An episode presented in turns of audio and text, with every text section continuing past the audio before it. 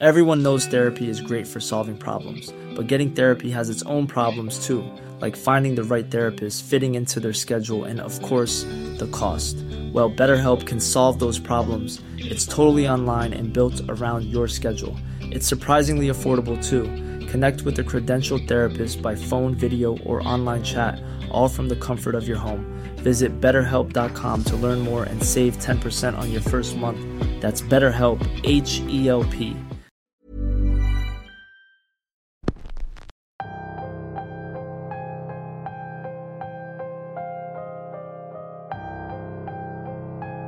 En todos lados existen leyendas muy particulares, leyendas que terminan siendo tan oscuras que la gente prefiere mantener en secreto, tradiciones que la gente atesora para bien o para mal, pues son prácticas que forman parte de su vida.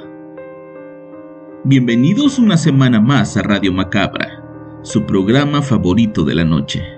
En esta ocasión, les traemos una historia basada en una leyenda que nos envía un fiel seguidor del canal y que nos sirvió para darles a ustedes este último episodio del año. La historia de hoy se titula La bestia de fin de año y es traída para ustedes solo aquí, en Radio Macabra. Éxitos que te matarán de miedo. Es momento de encerrarse bien y estar al pendiente de la radio, porque nosotros estamos a punto de comenzar. Cuando estaba recién salido de la universidad, conseguí un trabajo gracias al padre de un amigo mío. Él era alcalde en un municipio pequeño. Yo había estudiado ingeniería civil y pues me ofrecieron el trabajo en el departamento de obras de aquel municipio. La ciudad principal no tenía más de 15.000 habitantes. Todos se conocían con todos y parecían tener una especie de hermandad entre ellos. Era una sociedad muy unida, la principal actividad de la ciudad giraba en torno a un viejo ingenio de caña. Eso hacía que tuvieran un hospital, un banco e incluso una estación de radio con frecuencia muy corta, cuando mucho se podía escuchar a un par de pueblos a la redonda. En esa estación tenían una especie de tradición o juego. Cada último día del año se daba una noticia falsa entre todas las demás, pero de una manera muy seria y profesional. La forma de dar las noticias hacía que fuera difícil saber cuál era la mentira entre todas las que se daban. La intención de eso era provocar que la gente se mantuviera celebrando en casa y no salieran a provocar desórdenes por las calles, lo cual facilitaba el trabajo de la policía y de los trabajadores del ayuntamiento. No tengo que explicar que las noticias que se daban ese día eran todas aterradoras. Era mi primer año ahí y mi intención era pasar año nuevo con mi familia en una ciudad un poco más grande a unas cuatro horas de distancia, pero un frente frío me lo impidió. La lluvia y las heladas provocaron que el único puente que comunicaba a la cabecera municipal con la autopista se deslavara y terminara por impedir el acceso y la salida. No tenía de otra, iba a tener que pasar año nuevo ahí. En un inicio pensé que alguno de mis compañeros se apiadaría de mí y me invitaría a pasar la cena con su familia, pero repito, la gente de ese lugar era muy celosa con sus tradiciones y no veían bien que tener extraños en una reunión tan importante. Las noticias de esa mañana hablaban sobre robos, asesinatos, un fuerte incendio y el ataque de una supuesta bestia en los pueblos cercanos. El locutor de la radio nos invitaba a no andar en las calles después de las 6 de la tarde o podríamos sufrir graves consecuencias. Cerca de las 4 de la tarde y viendo que nadie, ni siquiera el amigo que me había conseguido el trabajo ahí me invitaban a pasar la noche con ellos, me decidí a irme a como diera lugar. Se escuchaba el rumor de que del otro lado del puente habían camiones que te llevaban a la autopista o a alguna ciudad cercana. El problema era pasar el río. Cuando le conté mis planes a mi jefe, él me dijo que era lo mejor, que no tenía por qué pasar una noche tan especial yo solo. Al llegar a la zona del puente me di cuenta que no había nadie. La zona estaba acordonada para que nadie pasara. Del otro lado del río no había camiones ni nadie esperando. Era lógico, ya era tarde, y todos debían estar en casa antes de las seis de la tarde.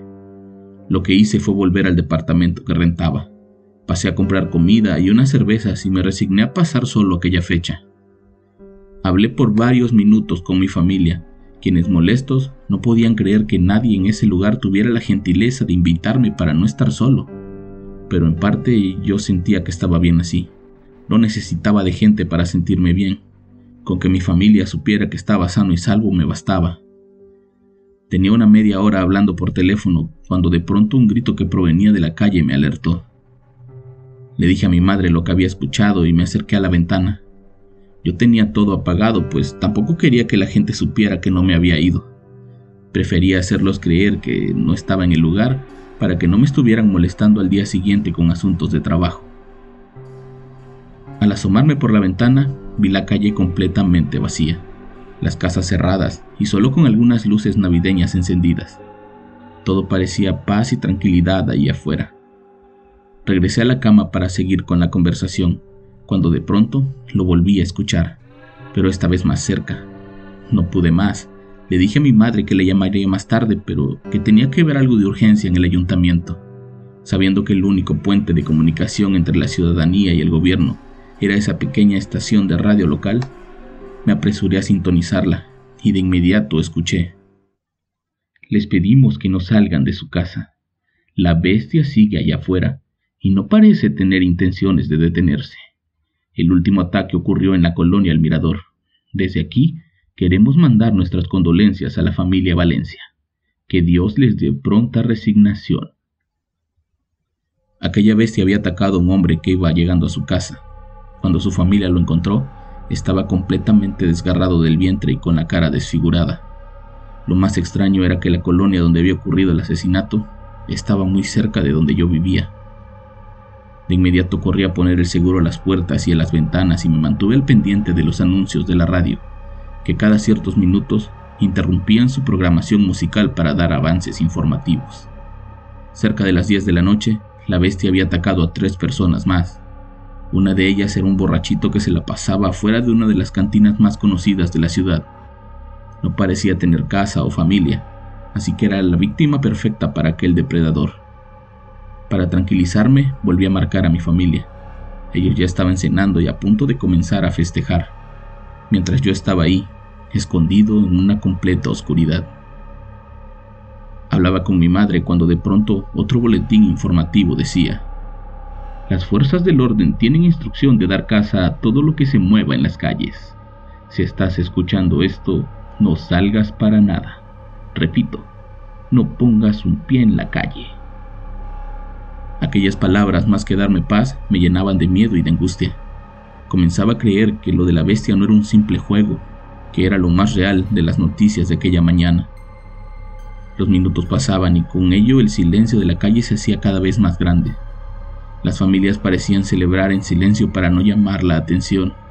No había cohetes ni ruido de música. Era sin duda el fin de año más extraño que yo recuerdo. Me mantuve cerca de la ventana sin encender una sola luz. Quería estar al pendiente por si veía pasar al depredador. Mi curiosidad era grande, pero mis ganas de estar tranquilo eran más. De pronto, mientras tenía la mirada puesta en uno de los callejones contiguos a mi calle, vi pasar algo que nunca había visto. Una especie de críptido, una mezcla entre animal y hombre, con largos brazos, el lomo peludo, patas anchas y una cola. No pude verle bien la cara, pero parecía tener un hocico prominente. Era bastante aterrador aquello. Seguramente aquello era la famosa bestia. De inmediato marqué a la radio para dar aviso, y cuando me contestaron, el locutor me dijo, Ingeniero Rayas, ¿qué hace usted en la ciudad? Teníamos entendido que iba a salir de aquí por la tarde. Cuando le expliqué que no pude cruzar el río y que en vez de eso regresé a dormir, el sonido de interferencia interrumpió la llamada y la señal de la radio se perdió. Hey, I'm Ryan Reynolds. At Mint Mobile, we like to do the opposite of what Big Wireless does. They charge you a lot we charge you a little. So naturally, when they announced they'd be raising their prices due to inflation, we decided to deflate our prices due to not hating you. That's right. We're cutting the price of Mint Unlimited from $30 a month to just $15 a month. Give it a try at mintmobile.com slash switch. $45 upfront for three months plus taxes and fees. Promote for new customers for limited time. Unlimited more than 40 gigabytes per month. Slows. Full terms at mintmobile.com. Spring is my favorite time to start a new workout routine. With the weather warming up, it feels easier to get into the rhythm of things. Whether you have 20 minutes or an hour for a Pilates class or outdoor guided walk, Peloton has everything you need to help you get going. Get a head start on summer with Peloton at onepeloton.com. Intenté volver a llamar, pero en cuestión de minutos, dos patrullas de la policía estaban afuera de mi casa con la instrucción de llevarme a casa del alcalde. Yo no lo pensé y me fui con ellos. En el camino escuchábamos un montón de señales por el radio de los policías. Todo el cuerpo policíaco estaba en búsqueda de aquella bestia que azotaba la tranquilidad del lugar. Al llegar a la casa del alcalde, me acerqué a mi amigo para preguntar qué pasaba, pero él solo me respondió que se trataba de la bestia, pero que antes del amanecer aquello terminaría. Pasamos la noche despiertos, esperando la llamada que llegó cerca de las 5 de la madrugada. Le avisaban al alcalde que por fin habían acabado con la bestia, que ya era seguro salir. El alcalde, acompañado de un grupo de policías, fue directo al lugar donde habían atrapado a la bestia. A mi amigo y a mí no nos dejaron acompañarlos. Fue en ese momento de tranquilidad en que me hicieron una gran revelación. Resulta que en ese municipio existe una especie de tradición, algo que ha existido por muchos años, incluso antes de la fundación de la ciudad. La bestia es real y año con año baja desde las montañas a alimentarse de las vísceras de los pobladores. Ellos lo conocen como el dios de la muerte. Es omnipresente y aunque cada año pudieran cazar su figura física, inevitablemente vuelve a aparecer. Esa era la razón por la que nadie en el pueblo celebra Año Nuevo, pues esa fecha es para ellos el día de la muerte, el día del dios de la muerte, quien alimentándose de ellos les regala otros 364 días de buena cosecha y de tranquilidad. Dicen que es él quien protege la ciudad de huracanes y de desastres, pues de alguna forma le pertenecen. El 5 de enero presenté mi renuncia y regresé a casa con mis padres. Solo una vez regresé a ese lugar y fue para asistir al entierro del padre de mi amigo el exalcalde del municipio. La fecha de su entierro fue justamente un día primero de enero, siendo la fecha de su trágica muerte el 31 de diciembre de 2012, a manos de lo que ellos llaman la bestia.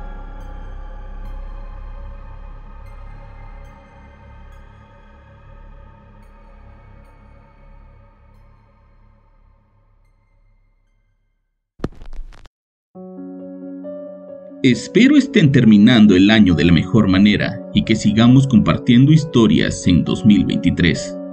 Yo los espero el próximo año con más historias y con más Radio Macabra.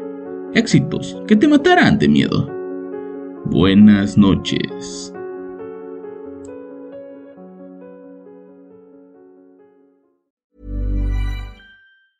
Planning for your next trip?